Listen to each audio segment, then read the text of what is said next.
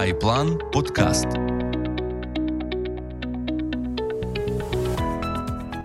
Привіт, Любомире! Привіт усім! Вітаємо вас на цікавій розмові кооперації каналів Сімейний бюджет, досвіду радників iPlan.ua і каналу про змістовне життя та інвестиції запали цілі.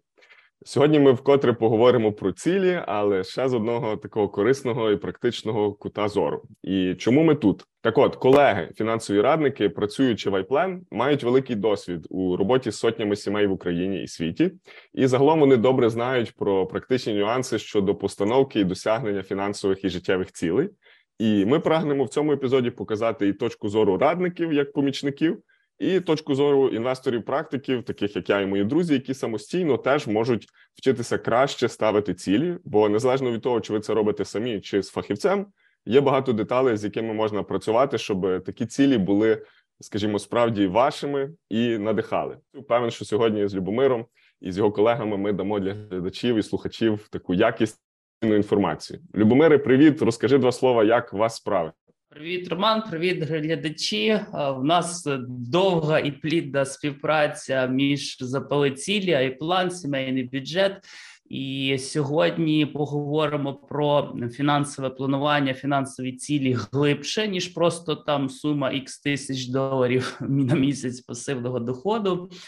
Е, у нас е, справа нормально. Ми недавно в iPlan святкували тисячного клієнта, який до нас прийшов. Є навіть Супер. відеоінтерв'ю з ним. Це українець, який працював в Фейсбуці. Зараз працює в Гуглі в Швейцарії. Ми дуже раді, що до нас такі саме клієнти, такі глобальні українці приходять. Угу. Ти даш сьогодні такий трохи міжнародний досвід да, дослідження. А я спробую дати вже українську дійсність Чудово. а не в Україні, а від українців по всьому світу, як вони ставлять фінансові цілі. Так, дуже класно ти сказав, і якраз отакий неоцінений український досвід, бо і Любомир, і колеги, і я в себе на каналі. Ми стараємося українізовувати те, що роблять колеги довкола, бо не все з того, що роблять в світі, застосовано в нас, але дати якраз цінність для людей, які в Україні чи українці по світу, як Любомир каже, глобальні українці, але мають схожі цінності. Це якраз круто. І просто як дисклеймер, бо багато хто там ставить запитання. Я нагадаю, що з iPlan я співпрацюваю як фінансовий радник, але з середини 21-го року не працюю фінансовим радником. Проте я до сих пір е, раджу.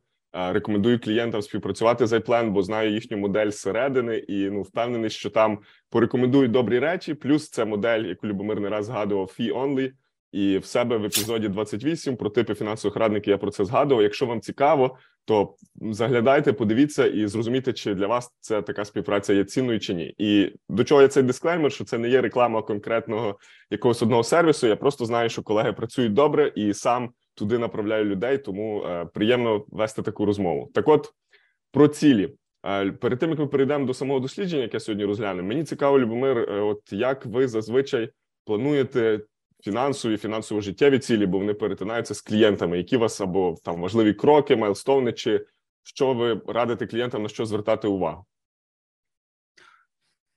Ти знаєш, є такий математичний підхід. Е, ми даємо клієнтам табличку. Там є такий рядочок, фінансова свобода, і просто треба вписати оцю якраз суму тисяч доларів на рік. Е, да, Що людина вкладає в цю фінансову свободу фінансово. Е, є ще рядок пасивний дохід. До речі, та там mm-hmm. є невеличка різниця. Ну може пізніше заглибимося, якщо буде сенс. Але потім ми ще говоримо з клієнтами клієнтами. Да? І, ну, наприклад, я тобі даю приклад з реального життя. Клієнт ставить 10 тисяч доларів на фінансову свободу в місяць, це 120 в рік. А зараз живе на 3 тисячі доларів в місяць. Виникає логічне питання: а навіщо тобі скільки потім? Ну, ось такого роду речі. Тобто цифри є цифри, але на цифри є розмова, і ну, хочеться, щоб воно все якось було збалансовано. Зрозуміло, так. Ну ти правий, що а, не всі люди взагалі мислять цифрами. Якщо, наприклад, там ти звик вести таблиці ще своїй ранній діяльності, я теж, і ми десь багато де мислимо відсотками, цифрами, якоюсь такою прагматичною дохідністю, то з людьми треба працювати різними. Я впевнений, що в ваших понад тисячу клієнтів є і творчі особи з нерегулярним доходом, і якісь люди, які тільки починають дуже такі ще такі early е, learners, earners, які ще небагато заробляють. Ну є дуже різні кейси, і прикольно, що ну пропустивши через себе цей досвід, ти можеш давати фідбек і як ну коригувати, бо не завжди ці цифри реалістичні, як ти кажеш, а з іншого боку, не завжди цілі релевантні, бо деколи люди йдуть за тим, що десь там пише в якійсь табличці чи сказав якийсь блогер, але їм можливо це не треба. Так як ти кажеш, може 10 тисяч доларів це забагато для цієї людини, і можна трошечки поставити планку більш реалістично. Ну це круто. Я з свого боку просто доповню якраз десь близько року тому. Я випустив 40-й епізод запали цілі, якраз про постановку і досягнення цілей. Е, до того, що Любомир сказав, оцифровувати, давати цілям якусь конкретику. Я тут просто додам, що ну в основі мого підходу, на який я покладаюсь і рекомендую людям, це по перше, відштовхнутися від цінностей, що для вас важливо, сісти собі, зробити такий перелік, е, що для нас є цінно, крім грошей в житті. Е, друге, виділити основні 3-7 ролей в житті. Тобто, ми всі десь хтось батько, вчитель, не знаю, там працівник, менеджер, бізнес-аналітик, фінансовий радник виділити ті ролі, і не завжди це тільки професія. Це може бути там. Ми благодійник, ми там допомагаємо якісь конкретні організації. Це робить нашу ідентичність, identity, хто ми такі. І от від тих ролей теж може бути багато цілей, як в фінансах, так і поза ними. І третє, це що я рекомендую мати два підходи. Одне один це довгострокова візія, може бути там на рік, на 5-10, Ну кому як краще. Я в себе зазвичай роблю на рік, і такий long term на 10 Е, як то кажуть, aspirational goals, такі е, цілі, які можливо будуть досягнуті, можливо, ні. А вже від них ділити на дрібніші і думати, там що я в цьому місяці ставлю за пріоритет. Я от впевнений, Любомир, що в тебе і написання нової книжки під час війни, і купа проєктів, і клієнти. Ти теж вчишся це пріоритизувати. І от підхід досягнення цілей це вміти розставити зверху вниз так, я не встигну все, але я можу там в цьому місяці на п'яти проектах чи на двох сфокусуватись. І ну в тебе, напевно, теж десь так це працює. Ти стараєшся це пріоритизувати, чи, чи як в тебе? Е, так, безумовно, е, ти знаєш, довгострокові цілі, мені здається, вони в більшості сімей схожі. Та там е, там залишити спадщину, прожити насичене життя, виростити дітей, там поставити їх на ноги. І е, саме те, як ми розкладаємо вже ці компоненти, окей, що я зроблю в найближчий місяць, найближчий рік. Ось це вже там, де відбувається власне творіння і рух до цих цілей. І е, недавно почув, може навіть це від тебе, от десь десь на виступі на конференції почув, що в умовах великої невизначеності, коли люди думають, а навіщо мені там якісь фінплани на 30 років? Я тут не знаю, де я жити завтра буду. Якраз оцей short-term planning, тобто планування mm-hmm. протягом кількох місяців року, е, воно допомагає ще знизити рівень стресу, бо ти кажеш, ага, ну ось це, ось це я точно можу зробити в найближчі три місяці. І тому це просто як частина великої цілі. Знаєш, е, треба прокрасти маршрут, куди я хочу їхати до Львова чи до Ужгорода, чи просто в напрямку Західної України. Е, але далі треба зрозуміти, де найближча зарядка, точніше, заправка, і де я можу mm підзаправитись, і це буде такий більш короткостроковий план. Однозначно, так. Це дуже класний приклад. Е, це так, як з тим, що е, ну я в себе люблю говорити про застосування стоїцизму в житті і фінансах. Е, визначте те, на що ви маєте вплив, що я контролюю. Як ти кажеш, оці більш тактичні кроки я контролюю що там. Мені капне такий-то дохід, я його туди то розподілю. Я контролюю, що я їду на маршруті і маю такі-то зарядки чи заправки по дорозі. І не завжди ми бачимо цю дуже далеку ціль. Вона може бути як така зірка, яка нам світить, але тактичні кроки маленькі з них треба починати, бо вони додають нам у цього окей, довкола нестабільність. Ми не знаємо, що відбувається. Ми не знаємо, коли буде перемога, які ще можуть бути нюанси в цій війні, і навіть поза нею, бо весь світ зараз страждає. Але на що я маю вплив, короткими крочками це робити, і знову ж таки, приклад з, з того, що в себе використовую англійською deliberate practice. Це така намірена навмисна практика. Ми самі ставимо собі наперед, що оці 3-5 речей важливі, і я їх буду повторяти. Це там в здоров'ї, фінансах, ще десь. Оце маленькі дрібні кроки класно допомагають. Тому думаю, можемо з цим порухатись саме до власного дослідження. Зараз я попробую постаратись е, поширити свій екран. Секунду.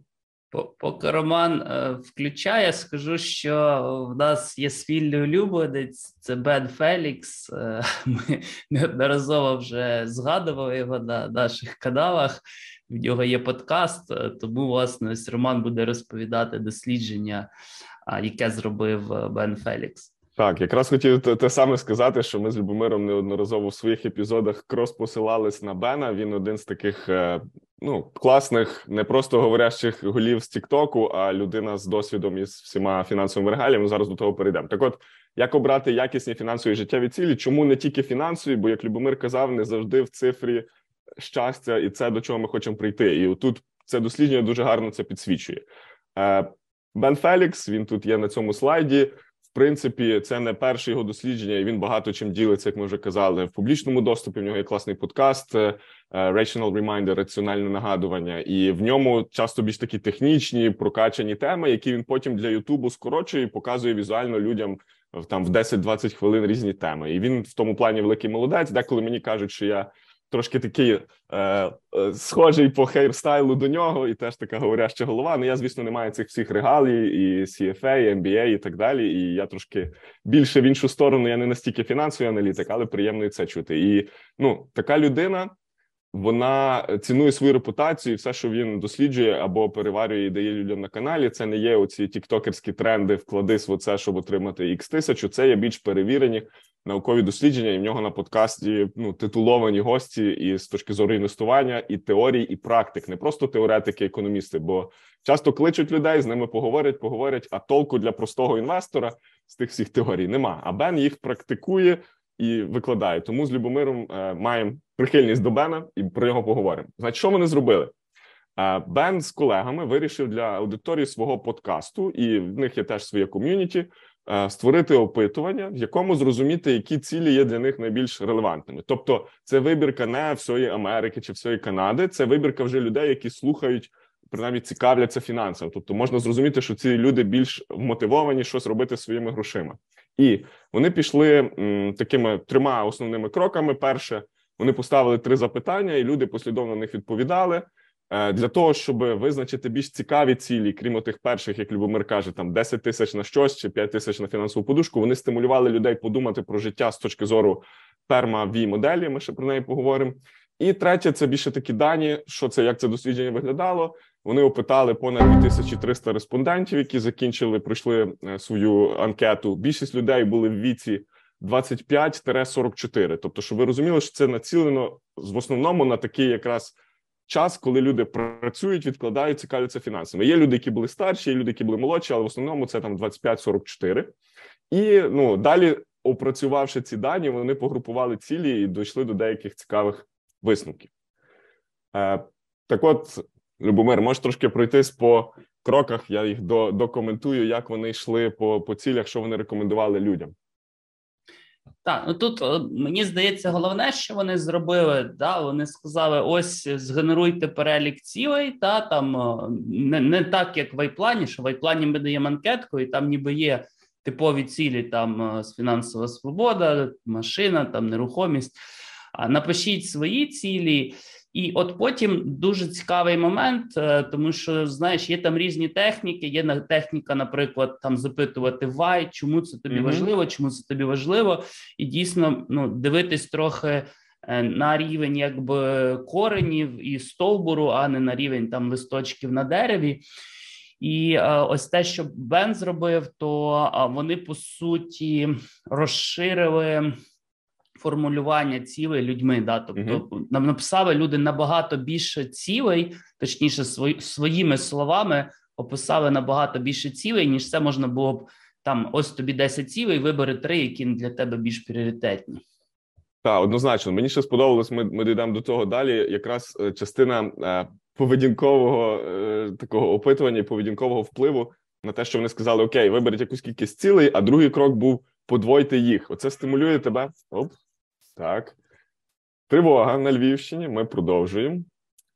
Реалії сьогодення. Е, Так от, е, що він сказав? Подвоюйте цілі. Тобто, хтось вибрав окей, 3-4 цілі, хоче йти далі. А друге запитання було: збільшити їх кількість хоча б двічі. І ти починаєш думати, хм, чого я ще не врахував або не врахувала. І це класний крок такого наджу, е, поштовх, як в книзі Талера, підказати людям, що можливо є щось ще.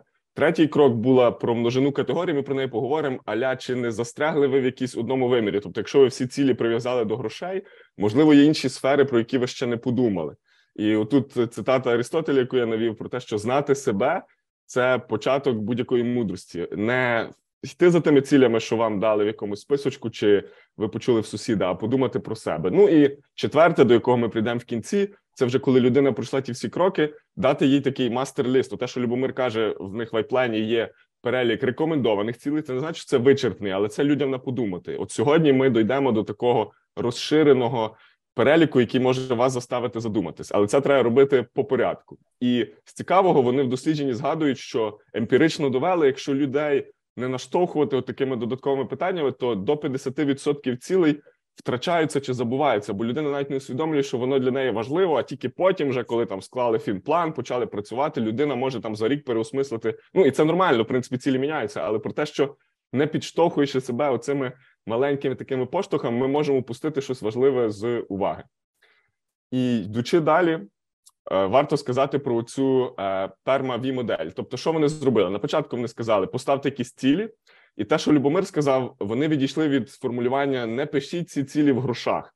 От процитую з дослідження, вони сказали, що уявіть життя, яке ви хочете прожити. От ви можете зараз з нами собі закрити очі і проходити цей міні-тренінг, е, так як ми рухаємося, або повертатися до нього пізніше. І Вони кажуть: уявіть те життя, яке ви хочете прожити, і створіть такий список фінансових цілей, які допоможуть досягти такого життя.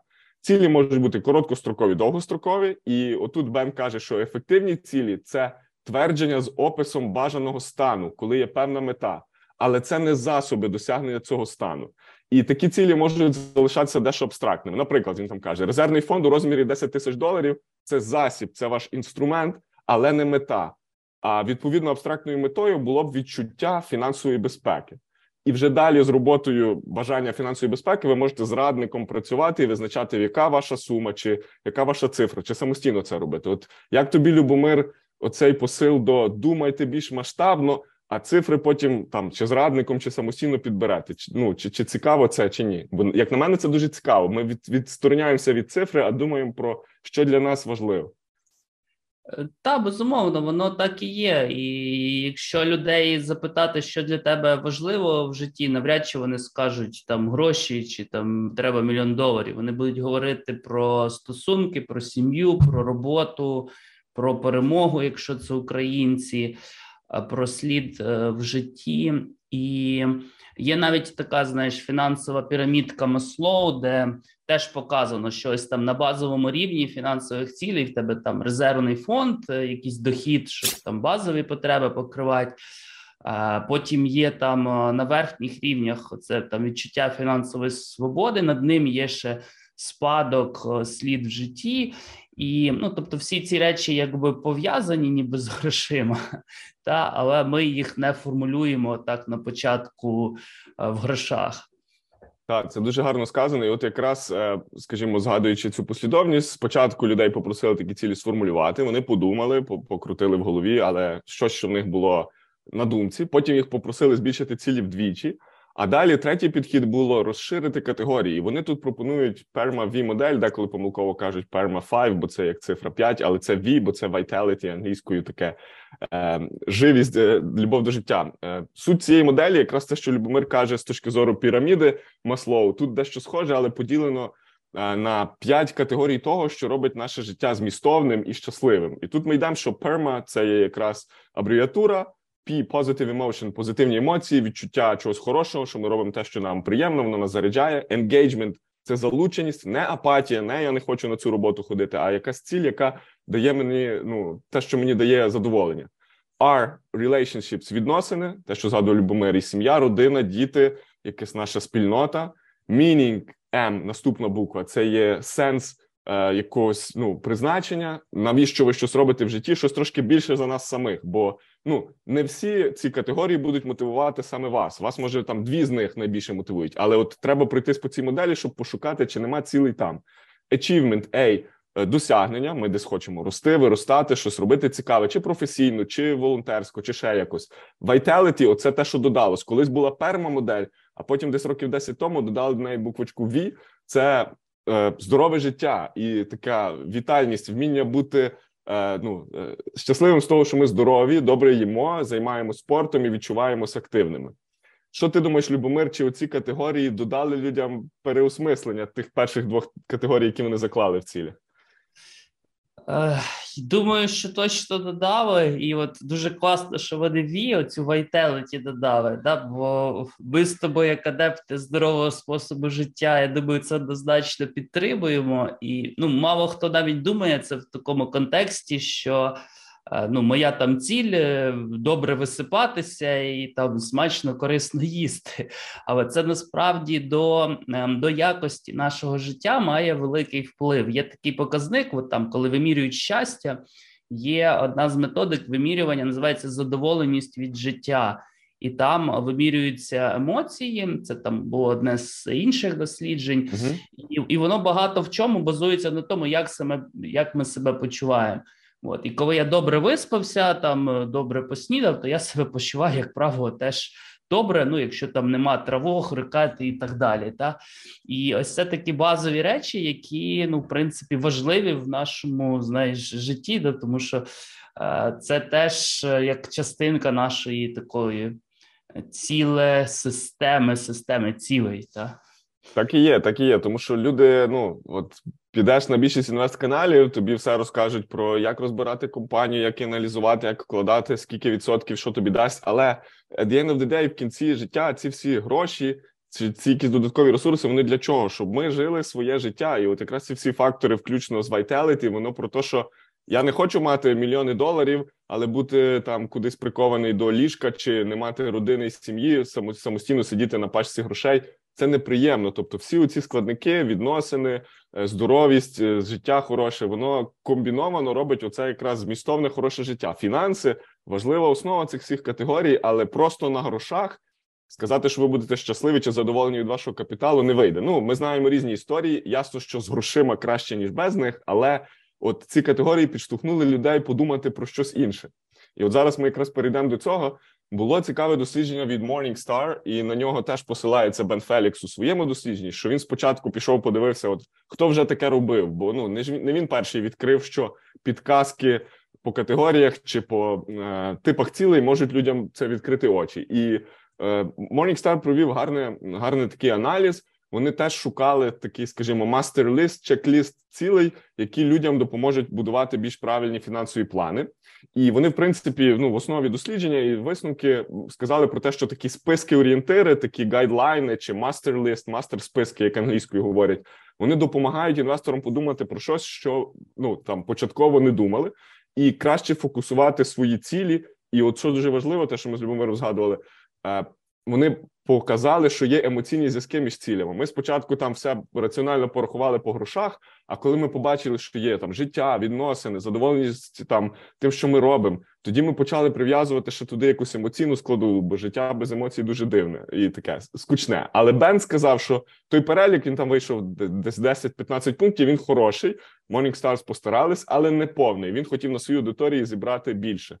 І отут наступний слайд, який я хочу, щоб ми з Любомиром обговорили поведінкова економіка і там поведінкові посили прямо в красі. Він показує, як оте, що люди побачили master list, побачили ці підказки, як воно вплинуло на зміну цілей, які люди поставили там на тих перших етапах. Тобто, що тут у нас на графіку? 26% змінили топ-ціль. Тобто, якщо в когось спочатку, наприклад, була топ-ціль, я хочу пасивний дохід. Може, він подивився цей master list і вибрав там не знаю фінансову свободу чи забезпеченість батьків, чи ще щось.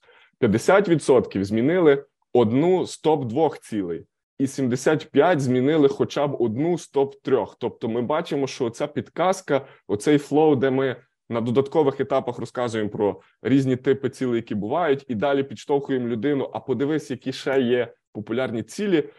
Перекреслюють, ну люди переобдумують, що для них пріоритетно. Що ти про це скажеш, Любомир? Так, я думаю, що коли е, є там навіть техніка, там honest conversations with clients, е, і коли ти починаєш з ними говорити там або давати, от показувати більший вибір, люди трошки е, ну знаєш більше часу приділяють тому, щоб про це подумати. І дійсно, в результаті цього думання, якщо це там сім'я, то це там вони разом можуть сісти, приділити там годину тому, щоб про це поговорити. Вони можуть трошки дивитися глибше всередину себе, да, в свої справжні почуття, емоції і і змінювати щось. Ем, ну, Я я дам такий заїжджений приклад, але він дасть розуміння. Тобто, Дуже часто люди кажуть: ну там от фінансова свобода, я не буду працювати. Але якщо подивитись на інше дослідження на доу, що ви будете робити, якщо у вас буде фінансова свобода, то 47%, ну рахуй майже половина. Це mm-hmm. найчастіша відповідь. Сказали: е, ну буду робити те, що я роблю, просто працювати меншу кількість годин. Та і, і це до того, що людям насправді подобається їх робота. Е, тобто є сенс е, кожного дня там щось робити, щось створювати, щось змінювати. Так, так, тому це це для мене не дивина. Оці uh там 26 і і рахуй 73, тобто 3 з 4, хоч одну ціль таки змінили, топ 3 так, так, і це дуже цікаво. Воно знову ж нагадує, що які б ми не будували моделі, чи думали, що люди раціональні екони і завжди роблять все там чітко, класно і знають відразу відразу свої найважливіші цілі. Це неправда. Ми такі е, різновид, який піддається впливу. Але якщо цей вплив правильний, ці наджець, поштовхи, вони наштовхують нас від відшукати наші цілі, отак як Любомир каже, то що нам важливо. Е, той же ж FIRE і вихід на умовну ранню пенсію це не обов'язково про retire early, це опційна частина. А от FI, фінансова свобода, дає змогу не працювати або працювати менше, як Любомир сказав з іншого дослідження. І більшість людей, які досягнули фінансової свободи, вони зазвичай все одно щось втілюють свої бізнеси, якісь проекти, залучаються як консультанти, чи там працюють, не знаю, 15 годин на тиждень замість 40 чи 80. Тобто людина для сенсу того, що її життя цінне, хоче створювати щось в тому житті. Зазвичай, якщо вона не апатична, то їй цікаво щось робити. Тому це так. І зараз ми якраз вже перейдемо до самого списку. Тобто, якщо ви з нами пройшли мандрівку від задайте собі запитання, які є цілі, друге, подвойте їх двічі, третє, подумайте про перма v модель про життя і подумайте, чи це вплине на ваше переосмислення, то оцей майстер-список він з нас буде з двох слайдів по 14 поділений, показує 28 найбільш популярних цілей, і це те, що може вас заставити подумати, переглянути е, вашу поточну життєву стратегію або подумати, де ваші там топ 3 топ 5 Я пропоную зараз пройтися по кількох е, топових здебільшого, а інші просто зачитаємо, бо хтось нас буде слухати в форматі подкасту і теж би хотів знати, щоб собі підказати в голові, які цілі можуть бути. Значить, на першому місці в нас лідирує, е, як ми бачимо, тут є окремо в таблиці жінки, чоловіки. Чоловіки переважали в цьому дослідженні, і є відсоток разом. І ми будемо проходитись по разом і по деяких цікавинках, що відрізняє жінок від чоловіків. Значить, досягнення фінансової свободи і опційна зайнятість, робота як вибір. Це перше місце. Понад 70% вибрали цю ціль. Зрозуміло, оправдано. Ймовірно, статистика клієнтів iPlan це теж підтвердить, що люди ціляться на довгострокову фінансову свободу. Друге, це відчуття фінансової безпеки. Сюди може входити як резервний фонд, так і змога там звільнитися з роботи будь-який час, щось переміняти і змінити в своєму житті. Третя ціль змога дозволити собі подорожі, відпочинок або якісь активності з родиною. Ясно, що для когось це подорожі, хтось хоче більше часу з родиною. Ну, ситуації в сім'ї є різні, але це об'єднана категорія. Четверта підтримка здоров'я, те, що ми згадували з, з Любомиром про Vitality, завдяки якісному сну, харчуванню, вправах і спорту. І топ 5 нас закриває е, змога фінансово підтримувати певну спільноту або ті напрямки, які важливі, тобто і благодійність, і час, і так далі. Що ти думаєш про ці топ 5 Любомир? Для мене, знаєш, трішки було здивуванням, що е, посіла фінансова безпека таке високе місце. Бо я ну я, я звісно це бачу, і це часто там е, про захищеність і так далі. Люди кажуть, я би там хотіла не думати про гроші, але все одно я здивувався, що е, настільки оці речі захищеності важливі. Е, Інше, в принципі, воно очікувано, тому що е, які найбільші сфери нашого життя це там наша робота і наша сім'я, наприклад, та і воно і в чоловіків, і в жінок це яскраво проявляється в цих топ 5 да, тобто це речі в основному пов'язані з роботою і з сім'єю. Ну далі там воно розкладається десь внизу. Там хобі є, діти є, соціальні проекти є. Да, коли ми говоримо, що подумайте трошки глибше. Але так воно все все мені здається, ну, з точки зору здорового глузду, то зрозуміло. Так, я зараз дочитаю перший слайд, щоб ті, хто нас слухає, теж могли зрозуміти, що далі йде після топ 5 Значить, знайти і мати змогу фундувати захопливі хобі, тобто хобі часто вони дорогі, можуть бути дешеві, але люди хочуть їх фінансувати. Допомога дітям з освітою або така рання допомога дорослим. Це коли ми відпускаємо дітей і даємо їм якісь там перші гроші чи допомагаємо з першою роботою. Е, володіти житлом і мати змогу його обслуговувати. Потім мати змогу бути щедрим відносно тих, кого любимо. Уникати гедоністичних перегонів, тобто, що ми постійно в цьому red race хочемо більше, більше, більше, і нам ніколи недостатньо, але і не надмірно заощаджують. Тобто люди сказали, я не хочу бути як Скрудж, і оце поняття enough англійською, достатність дуже дуже чітко проскакувало в цих відповідях. Е, посилювати і підтримувати близькі стосунки, мати час для спільноти і підтримки ініціатив, які мені важливі фінансово підтримувати і захищати мою родину. Це більше про захист, можливо, якесь страхування тощо. І закриває топ 14 це знайти захоплюючу роботу і бути фінансово спроможним розвиватися в кар'єрі. Деколи, то що ми казали, там чи для статусності, чи для чогось людині треба якісь додаткові покупки, чи якісь курси проходити, щоб рости. І поки ми на цьому першому слайді кілька цікавих. Інсайтів, які Бен підкреслив в своєму дослідженні по різницях гендерних знову ж таки тут жодного сексизму, але цікаво на подумати, що чоловіки виглядають трохи менш стурбовані фінансовою безпекою ніж жінки. Тобто, чоловіків це 57,9, е, а в жінок 60, е, перепрошую, та фінансова безпека, а в жінок 68,1%. Це не така велика різниця. Також цікаво, що жінки хочуть більше мати кошти, щоб дозволити собі подорожі та інший досвід з своїми сім'ями. Тобто жінки 59,7%, а чоловіки 46,4. Це доволі велика різниця. І третє, що Бен виділив, це е, щедрість е, з близькими. Третина жінок ставлять важливим собі мати змогу бути щедрими відносно тих, кого любимо, 33%, а в чоловіків тільки 23%. Ну такі гендерні відмінності бувають. Е, також те, чого не помітно тут на дослідженні по володінню житлом. Воно є серед топ 14 і вони сказали, що дуже цікаво, що по групах е, вікових трошки відрізняється, що 25-34 е, цей вік 50% людей ставлять цю ціль дуже важливою. А в віці 55-64, така крайня права частина вибірки, тільки 12% важливо мати будинок. Можливо, це тому, що вони вже до того часу покрили іпотеку або вже пожили в своєму домі. А молодь американська, канадська більше прагне зразу мати е, якусь забезпеченість. Може, в тебе ще тут є якісь коментарі по цьому, Любомир? Стосовно чоловіків і жінок, mm-hmm. знаєш, іноді, коли це звучить в пресі, то ну там на, надто узагальнюють там чоловіки більш ризикові, ніж жінки, чи жінки там більш щедрі, ніж чоловіки. От мені здається, що це дослідження воно якраз показує, що не варто говорити так, варто говорити, що там на 13% там чи там в двох з трьох випадків там жінки більш цінують фінансову безпеку, ну от якимись такими чинниками. Да? Бо десь десь ця різниця є невелика. А є щедрі чоловіки, є ризикові жінки, та й ми це бачимо. І коли ми хочемо говорити про якісь гендерні рівності, то ми мали би говорити так, як це робить Бен Фелікс е, відсотками, базуючись на дослідженнях і розуміючи, що це просто десь більша частина чоловіків чи більша частина жінок е, цінує там е, стосунки, хобі, ну те, що є в дослідженні.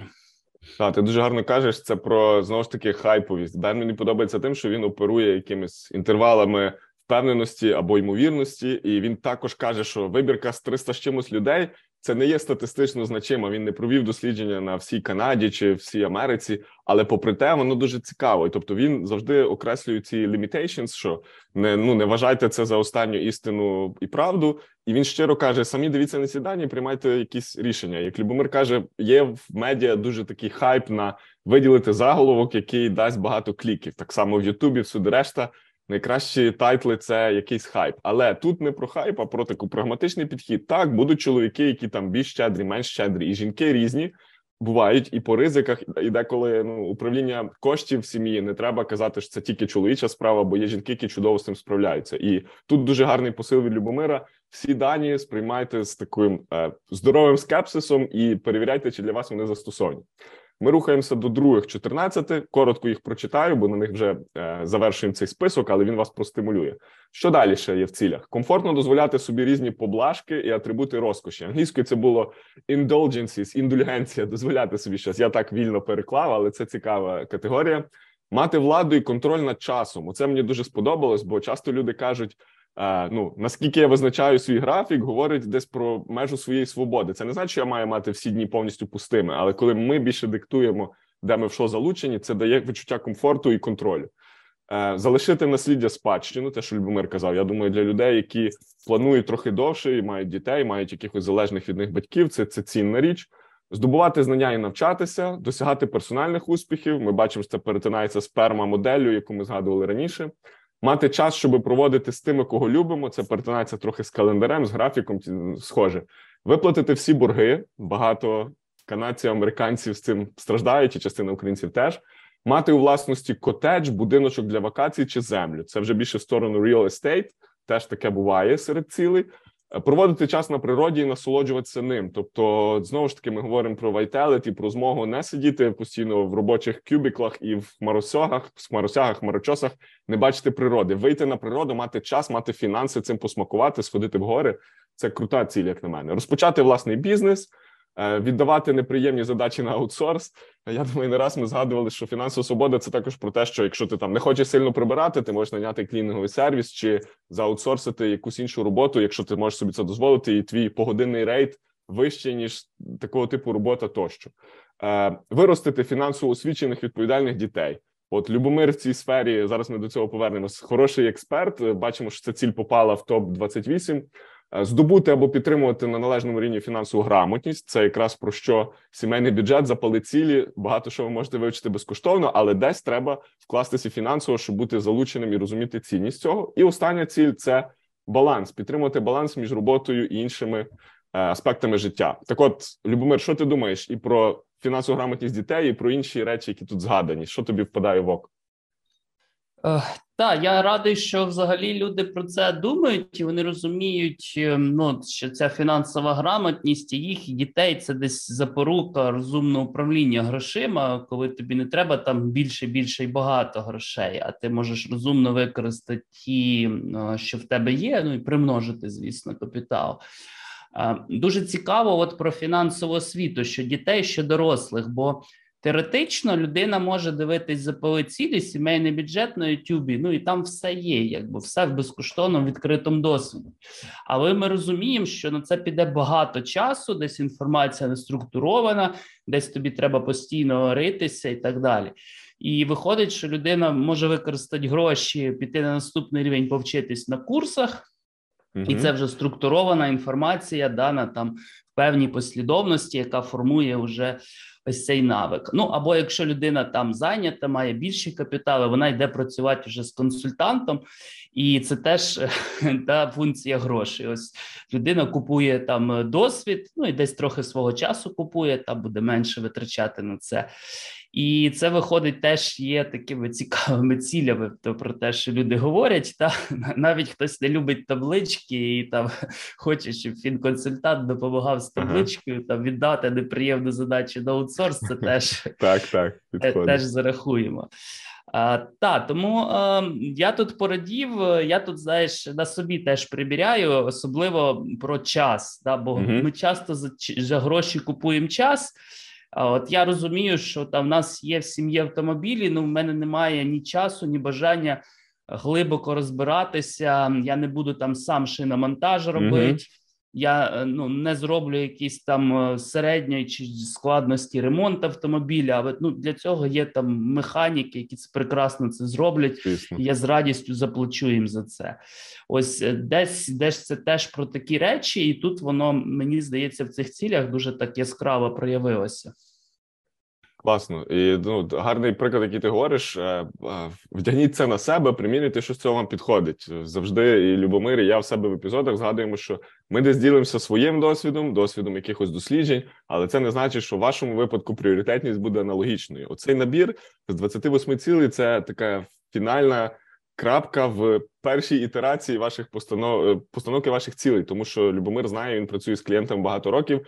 Ситуації в житті змінюються, сімейний стан змінюється, пріоритети інші. У нас стоять якісь інші думки, змоги долучитись до різних проєктів, і це нормально цілі переглядати. Це не те, що ви раз визначили на початку, і там 30 років такі цілі е, впроваджуєте. І от порада Любомира дуже гарна, бо я теж, коли цей список я його спочатку слухав в подкасті, бо так само я з Любомиром ним поділився. Е, сказав: дивись, який класний подкаст, мусимо щось по цьому спільно зробити. То коли я слухав, я теж через себе пропускав і думав: ну скільки. Я розумію, що ці категорії їм довелося трохи так синтетично витягувати з понад двох тисяч відповідей, але вони доволі гарно їх узагальнили. І ну наскільки тут різний е, такий різна палітра оглядів на життя, і подумати, що з цього цінно нам, дуже класно. Бо мені сподобалось якраз не фінансовий аспект, що жодна з них тут не вказує мені треба мільйон доларів, чи мені треба 300 тисяч пасивного доходу. Вона про який у вас пріоритет, що для вас важливо, а далі ви це вже деконструюєте і ділите на менші компоненти, чи з фінансовим радником, чи самостійно, і закладаєте вже під це якісь конкретні цілі. Ага, щоб дойти там до свого котеджу чи першого заміського будиночку, мені треба там не знаю 300 тисяч доларів. і Я їх планую протягом найближчих там 7-10 років накопичити поміж це, вкладаючи і в інші цілі. А як же це робити?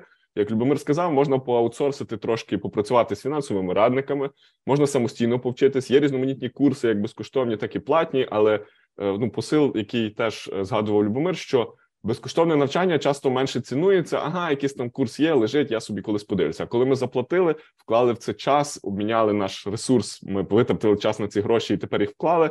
Ми більше такі е, англійською committed, Ми Е, ну присвячуємо себе цьому і хочемо це закінчити. Тому ці цілі прогляньте, продумайте, і така як фінальна вправа, це про закріпити. Ми обговорили сьогодні багато різного і цікавого, але я вважаю, що в себе такий процес, як я це працюю, зазвичай класно повторити, закріпити, пропустити через себе і нагадати. Тому з фінансовими цілями зробіть собі отак: от е, незалежно чи ви це робите в кінці року, на початку року, посеред року, основне взяти і продумати це. По перше, згенеруйте перелік таких цілей.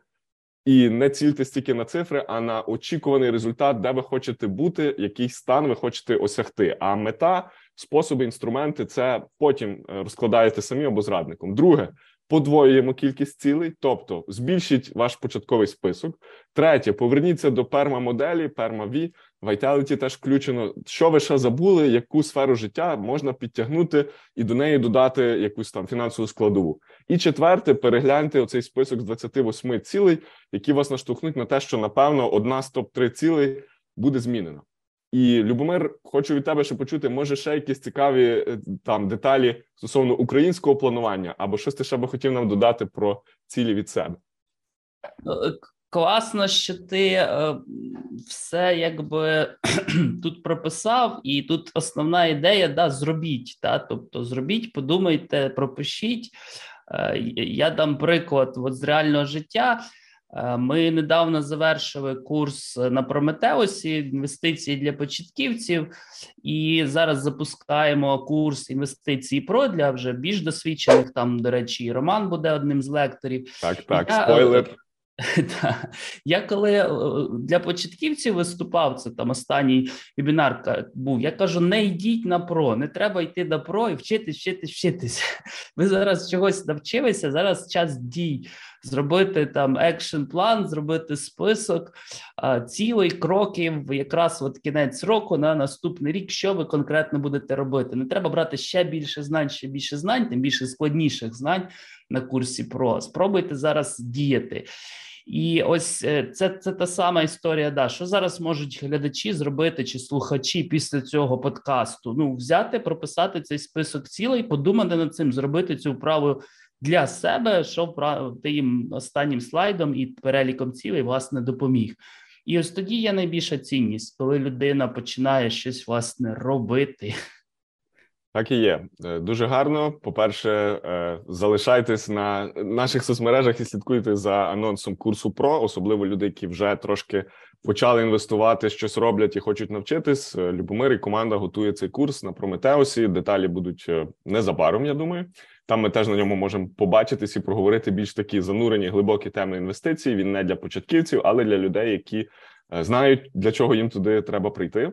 І те, що Любомир каже, дуже цінно в перші 48 годин е, того, як ми сприйняли якусь інформацію, яка нам цінна, попробувати її застосувати або, хоча б десь записати, зафіксувати якісь ключові елементи. Може, зараз ви ще не плануєте, але ви собі цей епізод десь поставите в закладки, і коли ви будете планувати, ви пройдетесь по цих кроках, і у вас вже буде такий чек-лист для кращої генерації релевантних цілей саме для вас. І про це запали цілі, про це сімейний бюджет, жити життя, яке вам цінно, і щоб інвестиції вам в цьому допомагали. Не фокусуйтесь тільки на цифрах, вибирайте такий е, підхід, де саме вам в вашій ситуації з вашою сім'єю, з вашими пріоритетами буде класно. Він може бути не такий, як в Любомира чи в мене, але він буде для вас добрий. І от той показник, що вам з цим добре, з вашим фінансовим планом, з вашими цілями, це найкращий показник, який може бути.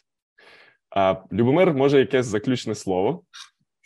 Я думаю, що єдине заключне слово це швидше прохання поставити лайк е, цьому відео, чи якщо ви слухаєте подкаст, тому що ми з Романом присвятили свій час. Ще знайшов це дослідження і адаптував його, щоб можна було українською про нього розповісти. Тому, е, як мінімум, лайк, е, як максимум, просимо ще порекомендувати друзям канали «Запали цілі сімейний бюджет і написати в коментарях, якщо можна, от яку списку фінансову ціль, як ви для себе сформулювали. Там одним-двома реченнями, що вам найбільше якби запало в душу, що найближче, і буде в нас така теж не репрезентативна, але міні-вибірка. Так, чудова рекомендація. Заходьте в коментарі, залишайте свої відгуки. Ми з Любомиром будемо теж реагувати. Що вам з цього сподобалось, або який крок був вам цікавий, або на що вам відкрились очі. Ми завжди готові до дискусій. Підписуйтесь на канал Запали цілі, на канал Сімейний бюджет, ставте вподобайки, поширюйте між друзями і давайте планувати і досягати якісних фінансових і життєвих цілей. Дякую, друзі. І побачимось тут і в офлайні, і на різних мітапах. Е, раді були тут бути з вами. Любомир Остапів, Роман Кошовський. До побачення. До побачення, всім па-па.